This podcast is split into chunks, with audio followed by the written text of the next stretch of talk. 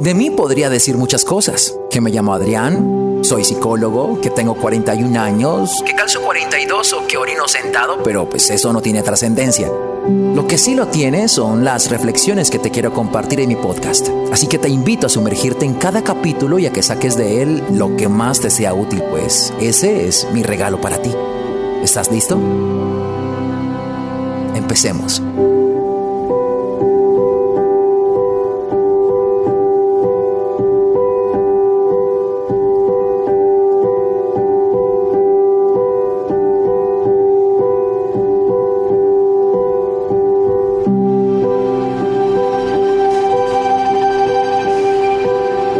Ayer tuve que ir a entrenar más temprano y me encontré con alguien, me saluda y me dice, justamente estaba escuchando una de tus reflexiones en el gimnasio y realmente son cosas que emocionan.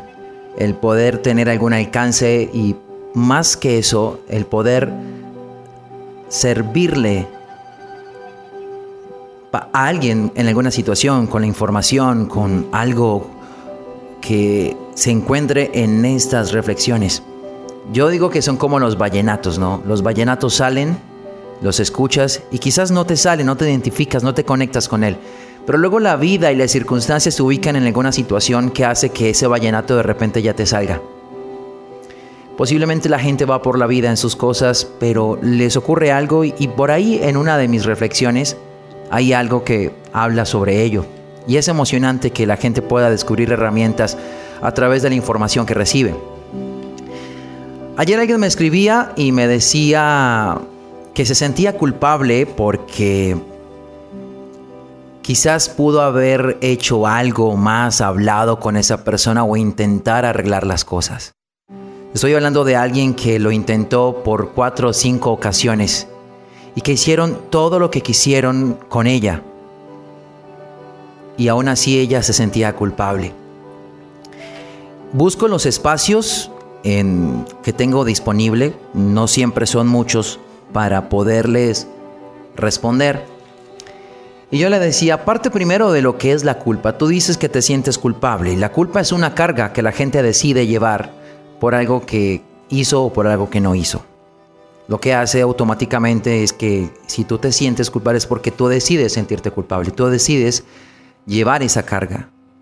Ahora bien, ¿qué te hace pensar Después de todas las experiencias y todas las veces que tú hablaste o intentaste o diste otra oportunidad, las cosas van a funcionar. Y quisiera darles este dato solamente para que lo piensen. Y quiero poner el ejemplo, las personas enfermas. Hay personas que están enfermas que tienen, digámoslo así, oportunidad de mejorar, ¿verdad? Y hay personas o hay enfermedades que no van a permitir que eso ocurra. Ya saben lo que quiero decir, ¿verdad? Esto mismo ocurre con las relaciones. No piensen que todas las relaciones son rescatables. Las personas suelen decir con una motivación, con mucho amor, si tú y yo nos amamos, no, el amor no rescata relaciones. Porque si el amor rescatara relaciones, todas las personas que se aman estarían bien. No es cuestión de amor. No es cuestión de luchar. No es cuestión entre yo más luche, pues vamos a luchar por nuestra relación y por, por, por solos. No. Y siempre les pongo esta información que les quiero compartir para que no se tergiverse, no se malinterprete. Si tú no estás bien, si tú no eres una persona que sabe gestionar sus emociones, si tú eres una persona que tiene carencias, que tiene vacíos, que tiene heridas abiertas, traumas de situaciones que ha vivido, no puedes esperar tener una relación sana. Por mucha lucha que tengas, por mucho amor que tengas hacia esa persona. Primero tendrías que empezar a trabajar en ti y de esa manera podrías darle mejores cosas a tu relación. Pero si no estás trabajando en ti, si tienes estos vacíos, por ejemplo, las personas que sufren dependencia afectiva, las personas que tienen este apego, que sienten que su vida deja de ser vida si esa persona no está, no podrán tener una relación sana. No porque no quieran, no porque les falte lucha, no porque les falte amor, sino porque necesitan primero trabajar en cosas de ellos, de ellas, para poder así enfrentarse a una relación. ¿Cómo podría esta persona que se aguantó humillaciones e infidelidades, que le perdonó, que quiso normalizar el dolor, que se cayó, sentirse culpable por una vez más pensar si, que pudo haber hecho algo y que ese algo pudo haber hecho que en esta ocasión si fuera la definitiva. Es suficiente con que se escuche y se encuentre como una persona necesitada, una persona con vacíos, una persona que tiene sentimientos de insuficiencia. ¿Cómo puede esperar una persona que no ha trabajado en esto, en su mindset, poder llegar a tener una relación saludable? Y lo más fácil para estas personas es simplemente decir, Él me traicionó, Él me fue infiel, por lo tanto Él es el malo, voy a buscar a otra persona que sí me quiera, que es lo que mantienen diciendo en la calle. Voy a buscar a alguien porque creen que se trata de alguien. Y al final te das cuenta de que si mientras tú no estés trabajando en ti, en mejorar esto, no vas a poder tener relaciones saludables.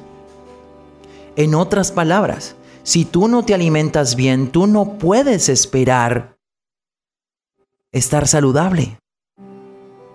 Es claro, ¿verdad? ¿Me he hecho entender hasta allí? Por eso digo que no todas las relaciones son rescatables.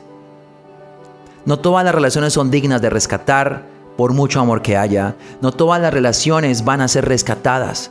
No todas las relaciones van a poder lograr solucionar sus diferencias. Hay relaciones, digámoslo de esta forma, porque no creo en el destino, pero que están determinadas a terminar, a que se termine, a que se acaben por las dinámicas de las relaciones. Las dinámicas de las relaciones parten de nuestro mindset, de cómo somos, de cómo hemos trabajado en nosotros, de haber identificado estas cosas que vienen ocurriendo en nosotros.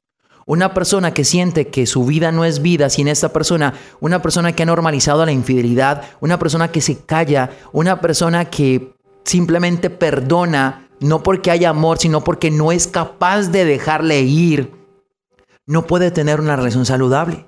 Y si una relación no es saludable, no es sana. Y si una persona no está sana, pues está predispuesta a que cualquier situación le deteriore.